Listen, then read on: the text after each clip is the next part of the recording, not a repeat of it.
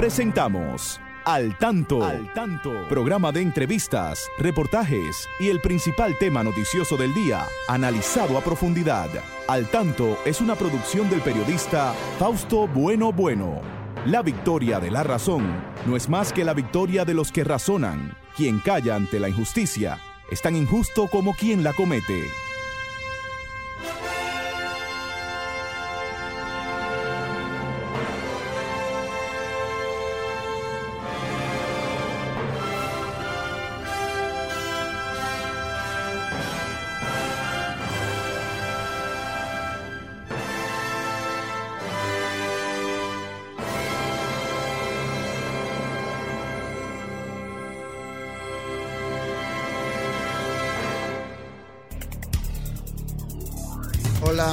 Buenas tardes, amigas y amigos. Aquí estamos con ustedes una vez más desde este su espacio al tanto, al tanto con más de 46 años en la Radio Nacional, siempre llevándoles las informaciones de más interés, tanto en el orden nacional como internacional. En el día de hoy tendremos un programa bien interesante, una entrevista que seguro ustedes van a disfrutarla con una gran maestra. Así es que eh, estén ahí al tanto, porque nosotros tenemos muchas cosas importantes que decirles. Saludamos ahí a Joel García, que siempre está coordinándonos el espacio. Christopher está llegando.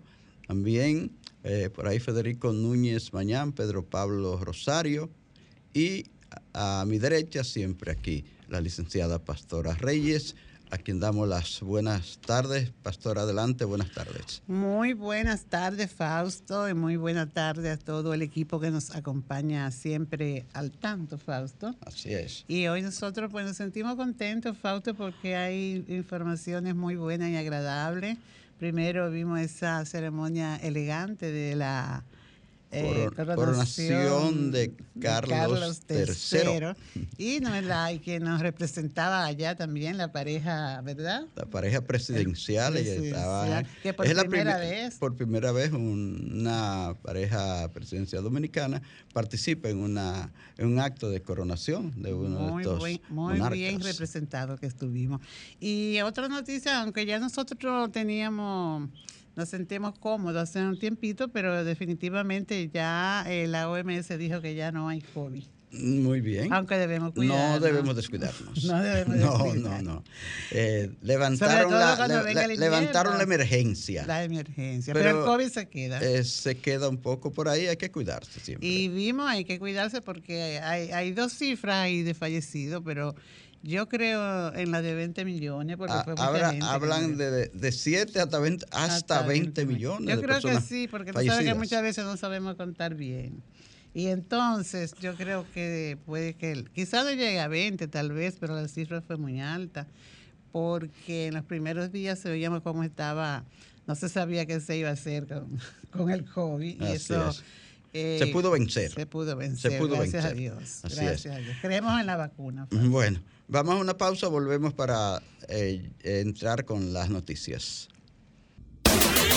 Y ahora, al tanto en las noticias. Especialistas sugieren aislamiento, higiene y vacuna contra la varicela.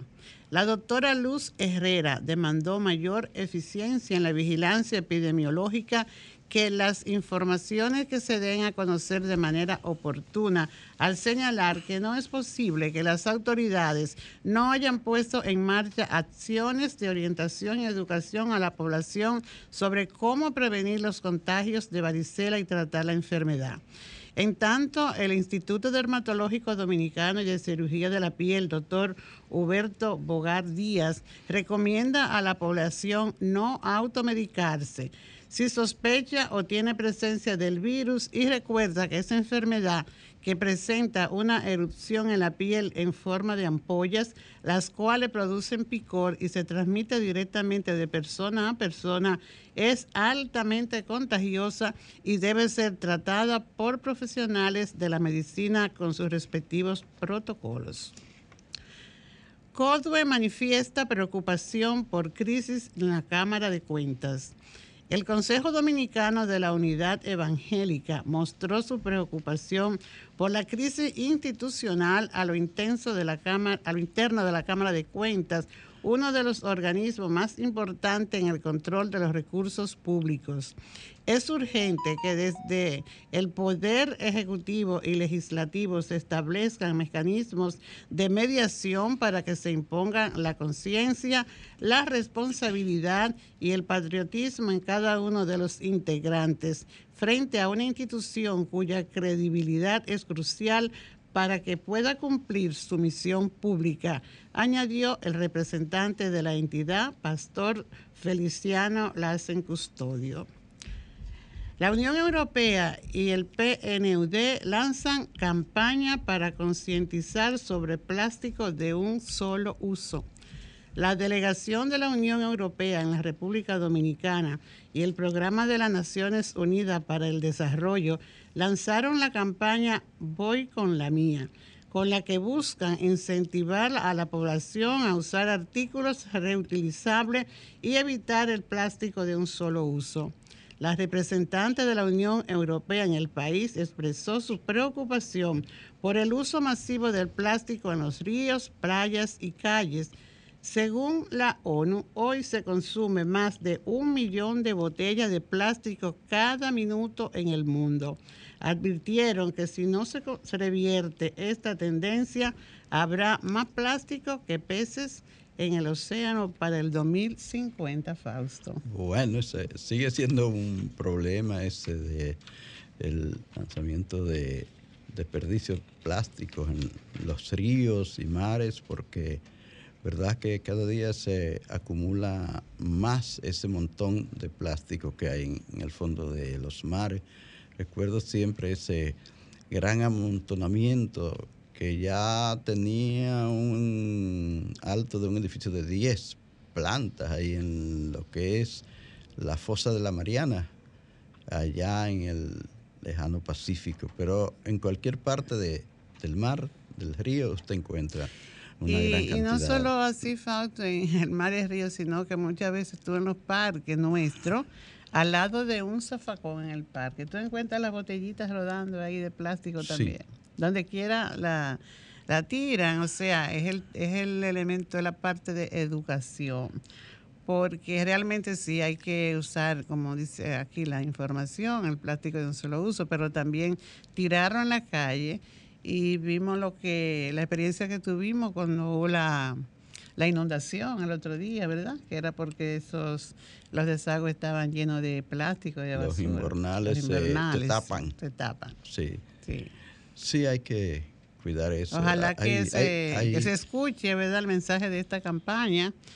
Eh, que es muy importante, incluso mandan a la población a que hagan videos y lo suban como forma de motivar a otras personas que, que no tienen ese cuidado de, de, no tirar los plásticos y de usar esos plásticos, ¿verdad? Que duran tanto ah. tiempo y años para, para desaparecer. Hay algunos países ya que hacen experimentos con otro tipo de material para envolver las cosas y que se puedan destruir, porque el plástico dura eh, cantidad de años eh, sin eh, destruirse. Lo que hace es seguir y seguir ahí dañando y dicen que muchos de los eh, peces, tipo de peces que comemos, están contaminados ya porque han comido mucho plástico, y que puede estar haciéndonos daño. Afectando la salud. Sí, lamentablemente.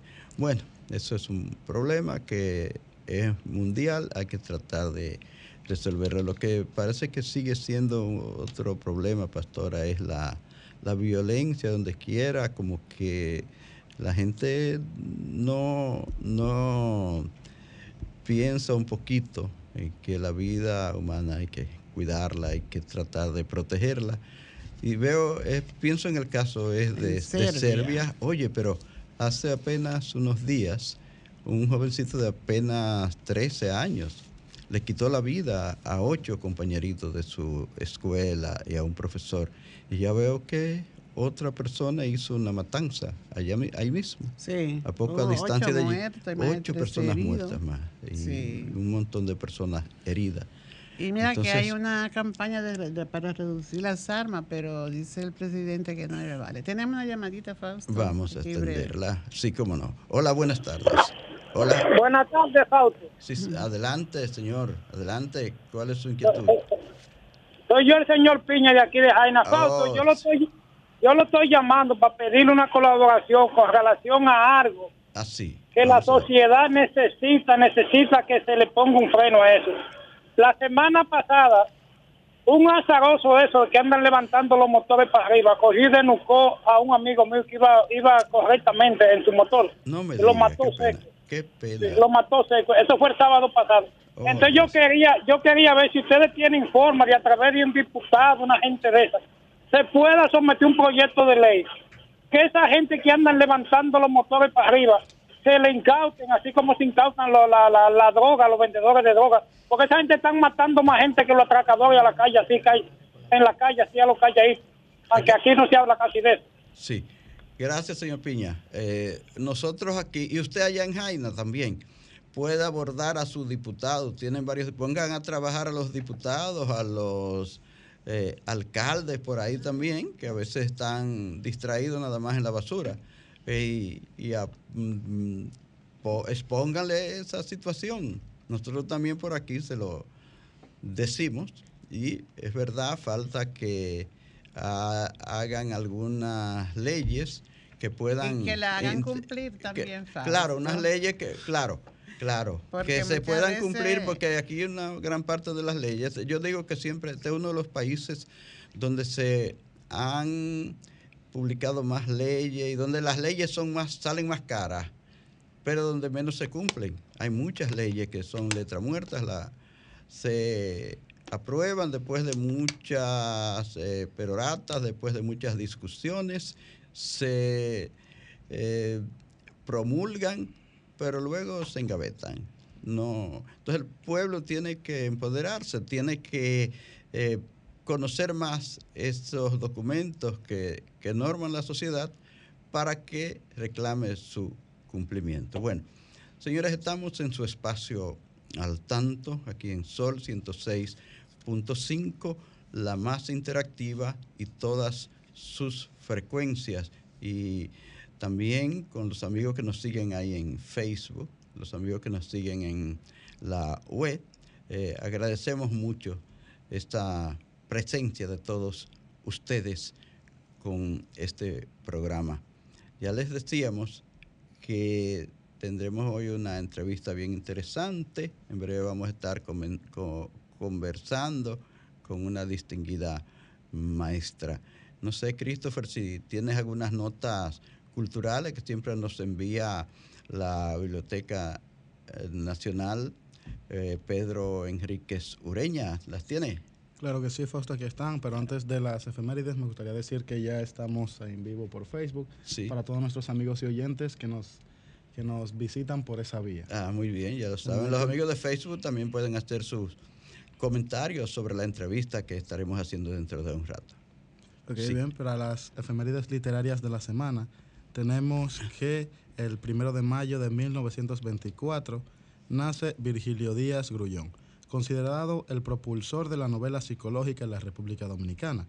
Entre sus obras más conocidas, Crónicas de Alto Cerro y Los Algarrobos también sueñan. Tenemos que el 2 de mayo de 1946 nace José Alcántara Almanzar, cuentista y cronista literario, entre sus obras conocidas, Escritores Dominicanos y la Cultura y Paisajes de la Noche. Tenemos también que el 6 de mayo de 1950 nace Luis Beiro, entre sus obras más conocidas, Oscar Torres, El cine con mirada universal. Recordando a todos nuestros amigos oyentes que las efemérides literarias vienen por una colaboración de DICEPEDI, la División de Servicios a Personas con Discapacidad del Departamento de Servicios al Público de la Biblioteca Nacional Pedro Enríquez Ureña, que para cualquier información de libros en formatos accesibles pueden contactar al número de WhatsApp al 829 540-4101. Gracias, Christopher.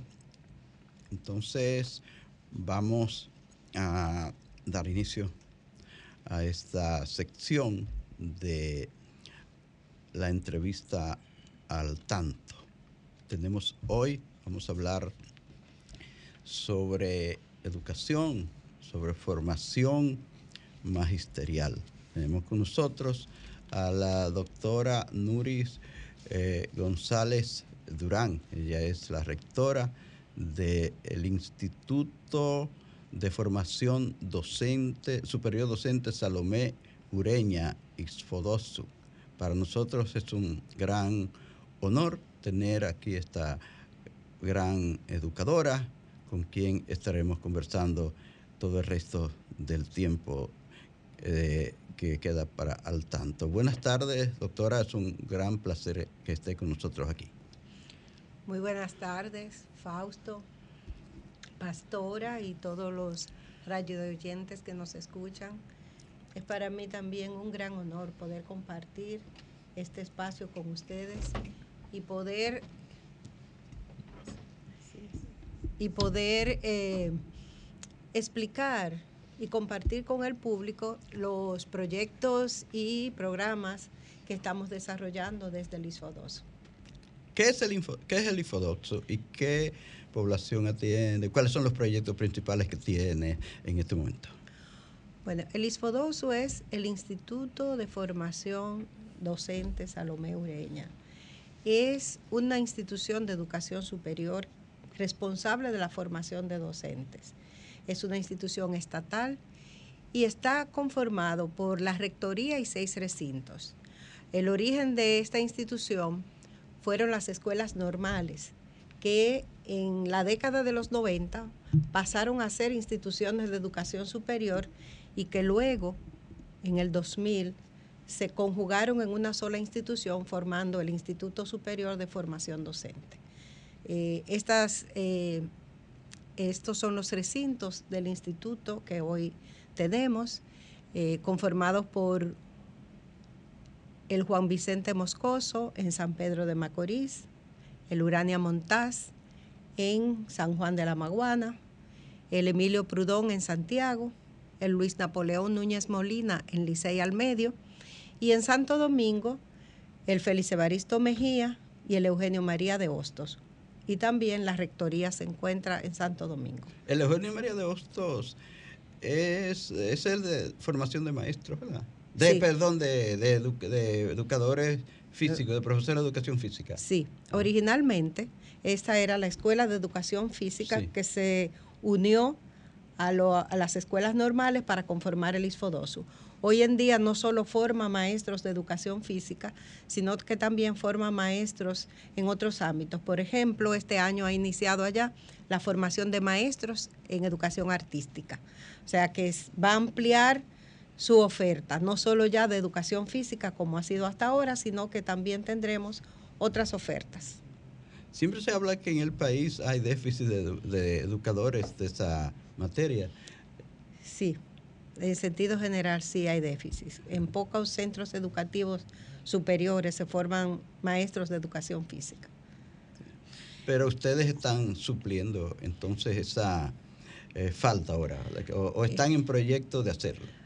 Nosotros eh, tenemos eh, unos 600 estudiantes en ese recinto y algunos más en el recinto Luis Napoleón Núñez Molina y en el Urania Montaz pero aún teniendo ese grupo, nosotros no, no tenemos la capacidad hasta ahora de suplir toda la demanda del profesorado de educación física. Por eso cada vez se realizan mayores esfuerzos en promover la carrera para tratar de atraer buenos candidatos que se postulen para el ingreso a estudiar esta carrera. ¿Qué, eh, población, ¿Qué, población, ustedes tienen? ¿Qué matrícula tienen? Dame un, este? permisito, Fausto. En este mismo orden de la educación física, en el, en el orden de la, de la, del apoyo a los estudiantes con discapacidad visual, este, siempre da un poquito de dificultad tener un, un profesor de educación física porque no sé si ahora se incluye, pero no se incluye ningún tipo de información sobre cómo trabajar con un estudiante con discapacidad visual, el tema de la educación física. Y también la disciplina de orientación y movilidad, que es el uso del bastón. En la escuela, lo que era la Escuela Nacional de Ciegos y el Centro de Recursos, pues se usa así eh, ese recurso del maestro de educación física para impartir esta, esta disciplina. Eh, ya estando toda la discapacidad visual en las escuelas, no ha contemplado en el currículo de, formación de todo docente introducir la, el trabajo con estudiantes con discapacidad visual en estas áreas. En sentido general, eh, se introduce la atención a estudiantes con diversas discapacidades, entre ellas la visual. Eh, también nuestros estudiantes eh, llevan algunas prácticas que le permiten trabajar con algunas discapacidades. Por ejemplo, eh, un día a la semana en ese recinto se reciben los estudiantes, los atletas especiales.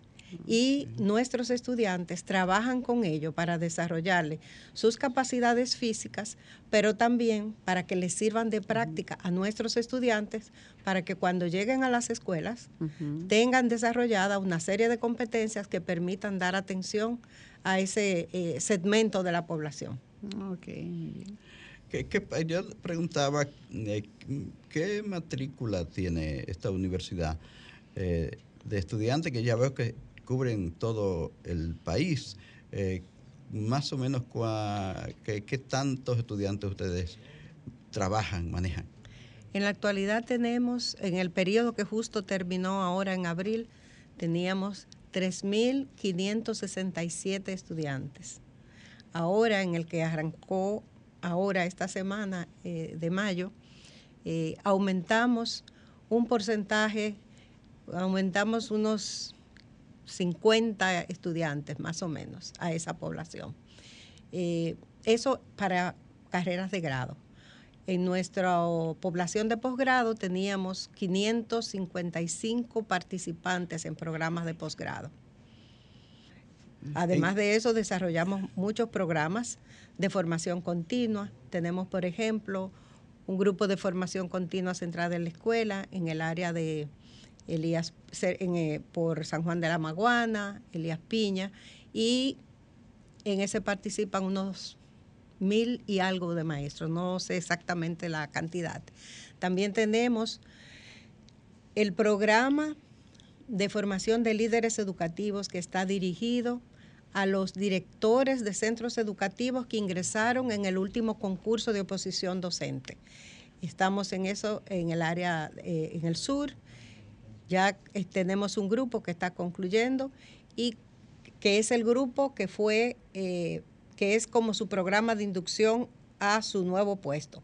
Pero hemos continuado trabajando con los otros directores que ya tienen algunos años incorporados a, a esa posición también en el sur.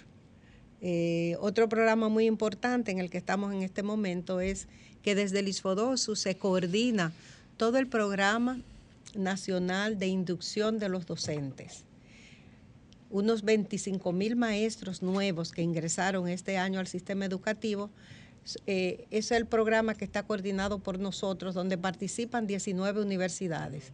Además de esa coordinación general, nosotros también tenemos una población de unos 2.000 de esos maestros a los que damos directamente toda la formación de este proceso de inducción. Eh, en los niveles de posgrado, eh, ¿en qué especialidades están trabajando ustedes o pueden trabajar? Nosotros tenemos especialidades en lengua y literatura, obviamente para maestros, en matemática para secundaria, en educación ambiental, en, en biología y también tenemos en eh, tecnología para docentes, entre otras especialidades. Entre otras especialidades.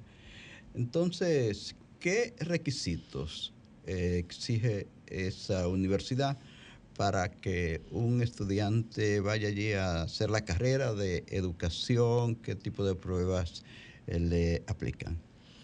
Bueno, eh, para ingresar al ISO Para ingresar, sí. Sí, se necesita primero tomar la prueba POMA, que es la prueba que exige el Ministerio de Educación Superior a todos los estudiantes que ingresan a una universidad cualquiera del país Y luego de tener la aprobación de esa, deben tomar otra prueba, la PAA, en la cual los estudiantes tienen que mostrar el dominio de ciertas competencias que aseguren que están aptos para cursar la carrera eh, en la que están solicitando.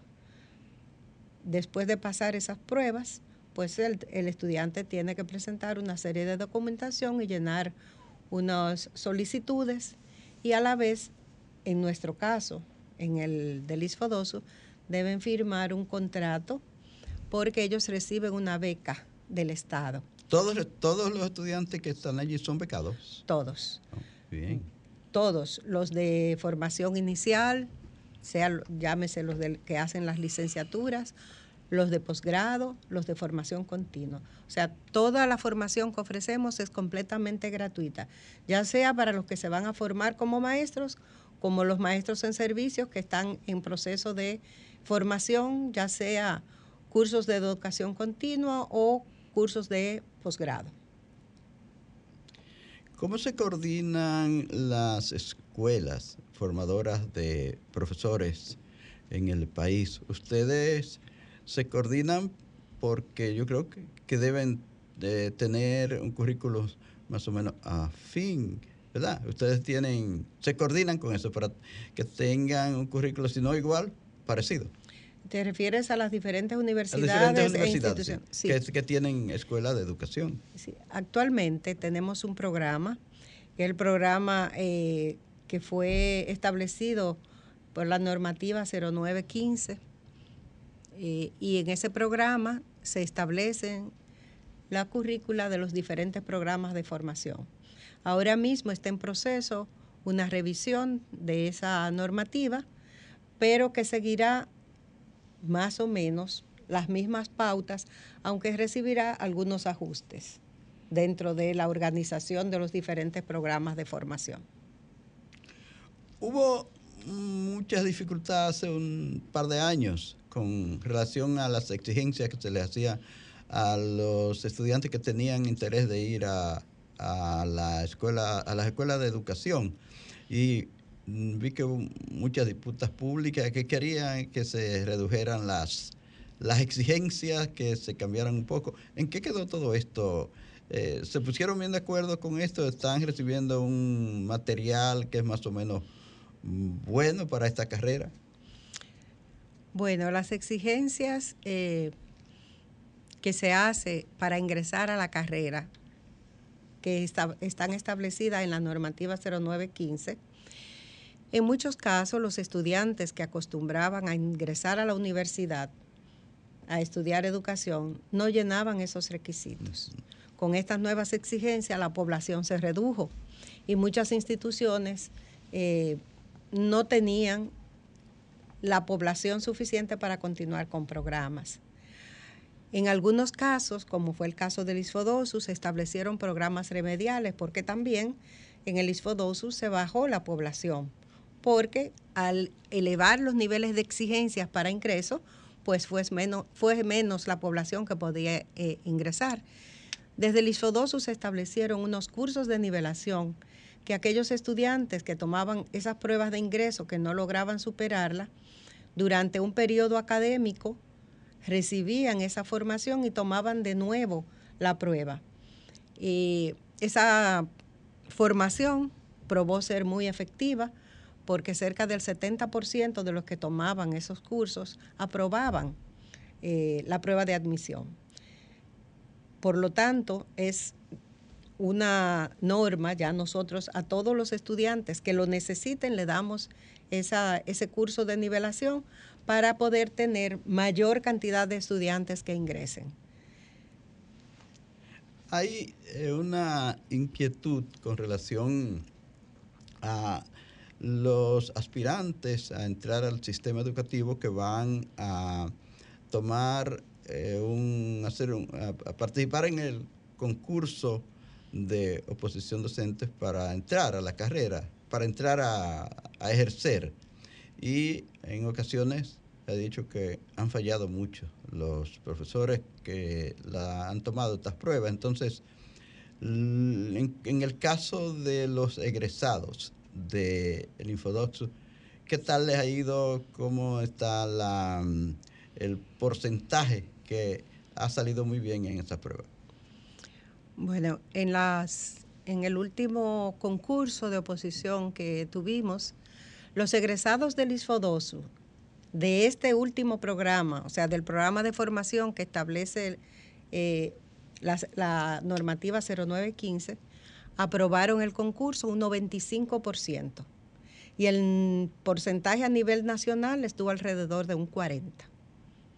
Entonces, desde el ISFODOSU fue bastante exitoso porque, eh, primero, con ello pudimos ver que el programa de formación es un programa que si bien es cierto que como todo programa amerita revisiones cada X tiempo, es un buen programa para formar al docente. O sea, es un buen programa para desarrollar las competencias que exige el Ministerio de Educación para los maestros que ingresan al sistema. Y también nos permitió a nosotros eh, poder hacer algunos ajustes en nuestros programas. ¿Eh? tanto en el de nivelación como en los programas eh, que ofertamos. Estos programas, eh, como ya tienen cinco años, ameritan, por las mismas normativas establecidas en el MESI, tener una revisión. Nosotros ya comenzamos el proceso de evaluación de esos programas para ir incorporando esas mejoras que a lo largo de estos cinco años de aplicación hemos ido acumulando más lo que ha revelado ese análisis que se ha hecho ahora a profundidad para eh, introducir algunas mejoras que potencien la, potencien eh, esa oferta que vamos a hacer en lograr que haya mejor aprendizaje de parte de nuestros estudiantes y sobre todo mejor desarrollo de esas competencias que necesitan exhibir cuando estén en las aulas de clase. Estamos en su programa al tanto en Sol 106.5, la más interactiva. Conversamos con la eh, doctora Nuris González, eh, rectora del Infodoxu. Y ustedes amigos y amigas que nos escuchan, si tienen alguna inquietud que expresar, alguna pregunta, una inquietud para expresarle a la doctora, eh, tienen la libertad de llamarnos al 809-540. 165, también en el 1809 200 en provincia. Pastora. Tenemos una inquietud aquí de un, de un, ah, de un oyente. De un oyente que ah. se adelantó, Fausto. Sí.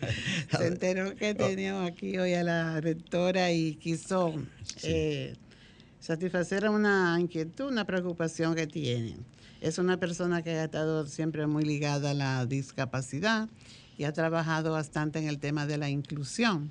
Entonces, él quiere saber con qué herramienta metodológica eh, salen, egresan los, los, docentes ya, ¿verdad?, del IFODOSO para enfrentar el tema de la inclusión en las escuelas comunes y si los contenidos que trabaja tienen un enfoque social de derecho de la discapacidad, de lo que se consignan en la Convención Internacional de derechos de la persona con discapacidad, si llevan esa orientación más o menos. Sí, se lleva esa orientación.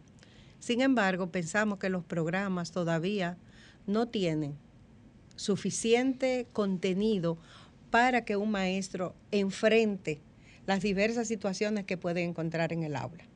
En ese sentido, nosotros eh, tenemos dos líneas de acción para satisfacer esas necesidades que tienen los docentes. Una es a través de formación continua para los docentes que ya están en aula, ofrecerle programas que permitan formarlo en atención a la diversidad. Pero obviamente atención a la diversidad es algo muy amplio, aunque su palabra ya lo dice.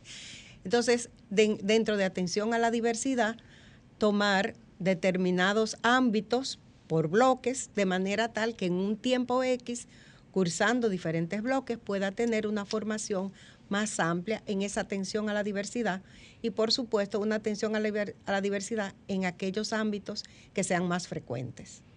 Como lo decían, puede ser para los casos de sordera, de problemas visuales, pero también para la discapacidad motora y, y también eh, en el otro ámbito, además de esa que es para los maestros que ya están en aula, dentro de los programas reforzar la asignatura que tenemos que atiende esos aspectos y estamos iniciando el proceso de diseño de programas específicos para atención a la diversidad. Precisamente me escribía la señora Onelia Aybar que tienen, ustedes tienen un, un simposio o una especialidad para el área de, educación de sordos y me decía que era importante que usted comentara algo sobre este tema. Eh, ¿Sobre el simposio o sobre la educación de sordos? Educación de sordos. Eh, creo que ustedes tienen una, alguna actividad, un diplomado eh, en, ese, en esa línea, ¿verdad? Hemos tenido algunos programas que han ido en esa línea. A partir de ahora vamos a tener una atención muy especial por varias razones. Una, por la necesidad que hay y porque es una línea de trabajo dentro del el desarrollo de nuevos programas en la institución.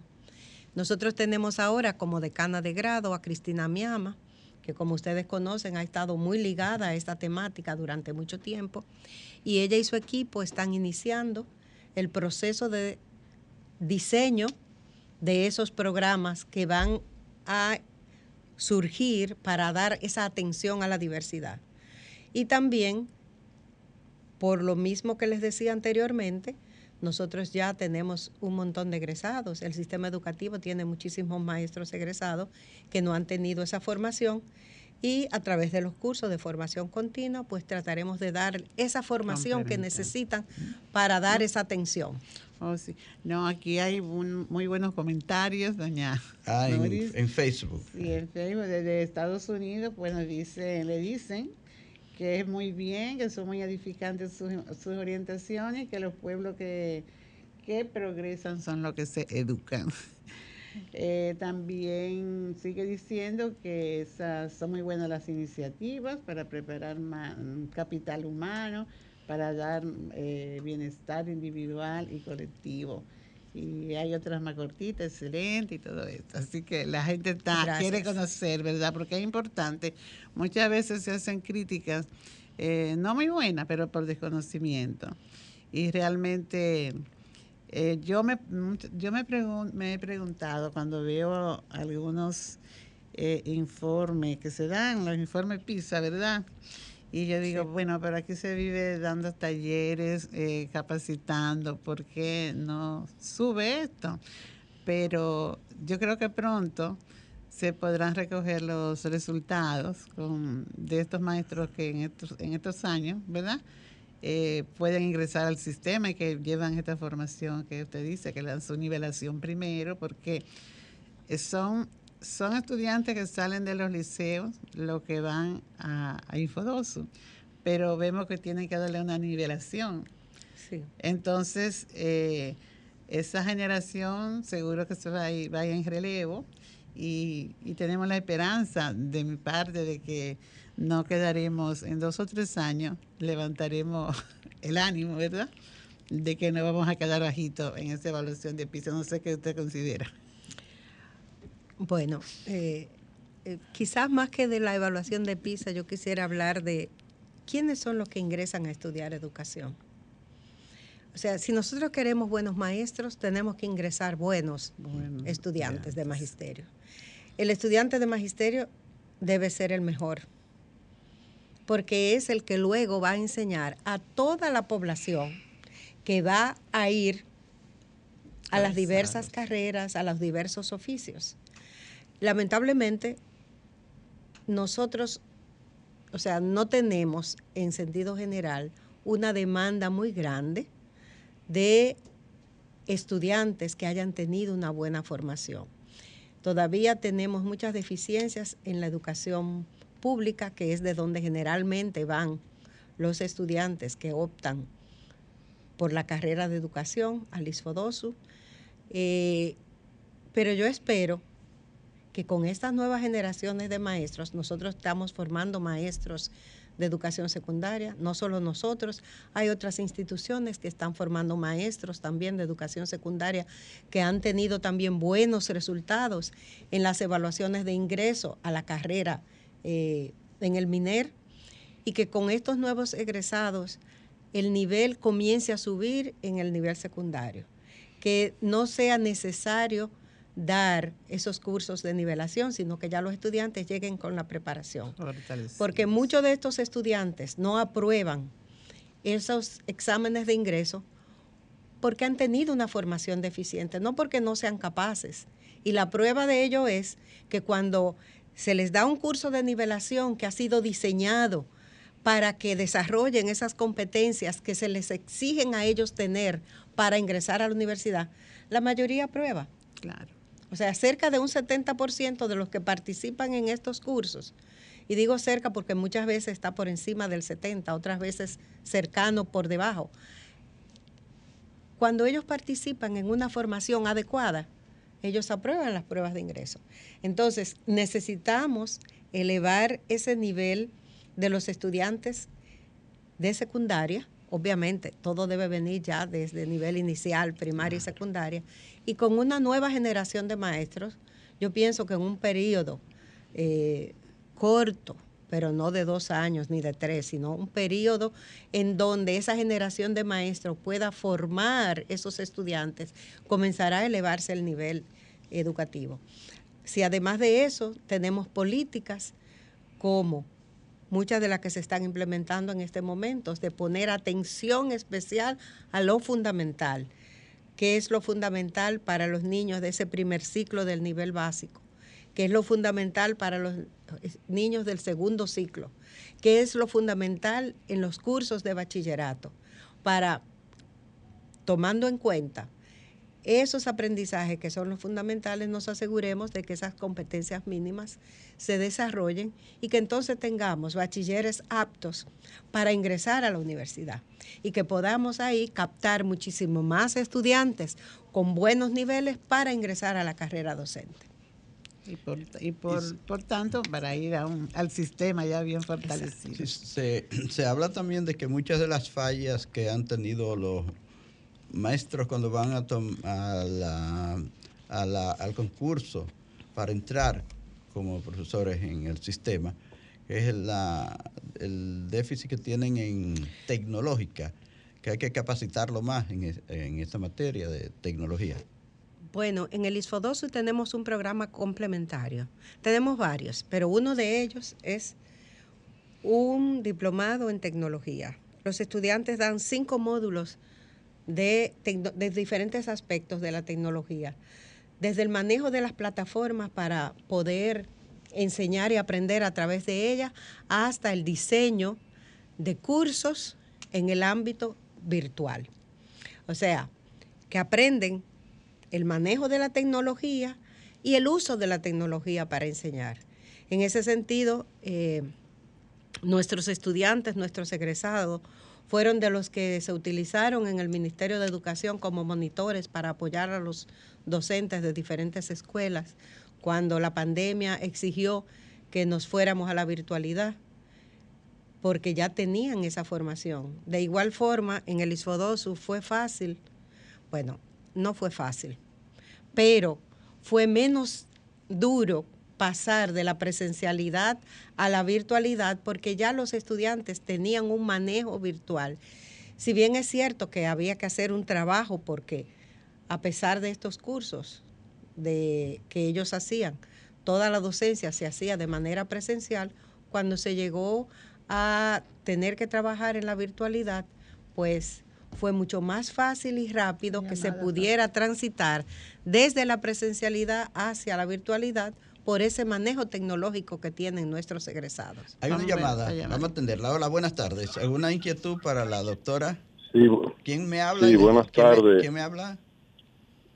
Sí, yo soy el Félix Almonte. Soy profesor de la Universidad de la UAS y soy del área de letras, o sea, de humanidades. Y realmente el problema hay que comenzar haciendo un análisis con los profesores. Tenemos unos setenta y tantos mil profesores en las escuelas públicas y tenemos una educación desigual. Fíjense, si nosotros no adaptamos los profesores, incluso jubilarlo, gente que tienen ya más de 35 años y que no se adaptan a la nueva eh, enseñanza, nosotros vamos a tener todos estos problemas y vamos a dar los saltos. Por ejemplo, cuando nosotros nos llega un muchacho, un bachiller, que no sepa construir no solamente un párrafo, sino un texto, entonces vamos a tener ese problema. Entonces, aquí hay un, una gerencia desigual y uno hace una cosa y el otro hace otra y realmente no hay una hilaridad realmente en lo que es la enseñanza. Entonces tenemos una desigualdad. Mire, es mucho más grave lo que está pasando, el problema de la educación. Y tenemos que decirlo porque muchas veces nosotros ocultamos por una razón u otra las cosas para, para decir que nosotros estamos haciendo cosas buenas, sin embargo los resultados son otros. Mm. Entonces, fíjense lo que está pasando en las universidades. Se han hecho dos estudios de base, que las carreras que no quieren el empresariado son las más pobladas. Por ejemplo, una carrera que debería ya no es una carrera, es contabilidad, porque contabilidad son cinco libros. Mercadeo, ¿cuál es, cuál es, cuál es el mercado de, los egresados de mercadeo? Son los visitadores médicos y tienen que hacer un curso en Infote, donde Infote realmente no lo certifica nadie. Usted tiene un certificado y ni el MESI ni el MINER lo certifican. Entonces usted me está hablando de esas cosas. Entonces tenemos que regularizar porque tenemos una ley adyacente que es la que le da la facultad y los empresarios ponen el 5%. Entonces, fíjense qué es lo que pasa. Mientras no haya, primero vamos a hacer un diagnóstico con los maestros que tenemos, porque hay que tenerle miedo al ADP y no se puede tocar. Eh, profesor, porque vamos a ver la, se nos terminó el la, tiempo. La calidad. Se nos terminó el tiempo. La calidad. Bueno. Gracias, gracias por su participación se nos terminó el tiempo. No sé si usted quiere hacer un comentario breve, doctora, porque ya el tiempo nos dice que debemos marcharnos. Bueno, primero agradecerle a ustedes la oportunidad de dirigirme al país y comentar lo que estamos haciendo en el ISFODOSO. Agradecer a todas las personas que nos escuchan y que han participado en este encuentro de hoy y sobre todo llamar, hacer un llamado a quienes nos escuchan, los estudiantes que tengan vocación, que deseen estudiar educación, las familias que conocen, que tienen un sobrino o un nieto que desee estudiar educación y nos estén escuchando, que los orientes que vayan al ISFODOSU, que nosotros estaremos muy gustosos de recibirle y de orientarle para que ingresen a esta hermosa carrera. Y nosotros también muy gustosos, muy honrados de haberle tenido aquí, doctor. Así es que esperamos que en otra oportunidad pueda volver para que ampliemos, porque el tiempo ahora nos dice que debemos marcharnos. Gracias a nuestros amigos, a nuestras amigas que nos han seguido en el día de hoy, tanto los de la sonda herciana como los de Facebook y otras eh, eh, y en otras redes. Gracias. Será el próximo sábado Dios mediante, cuando estaremos a partir de las 3 de la tarde con ustedes en un espacio más de Al Tanto. Hasta entonces y buen fin de semana para todos y todas.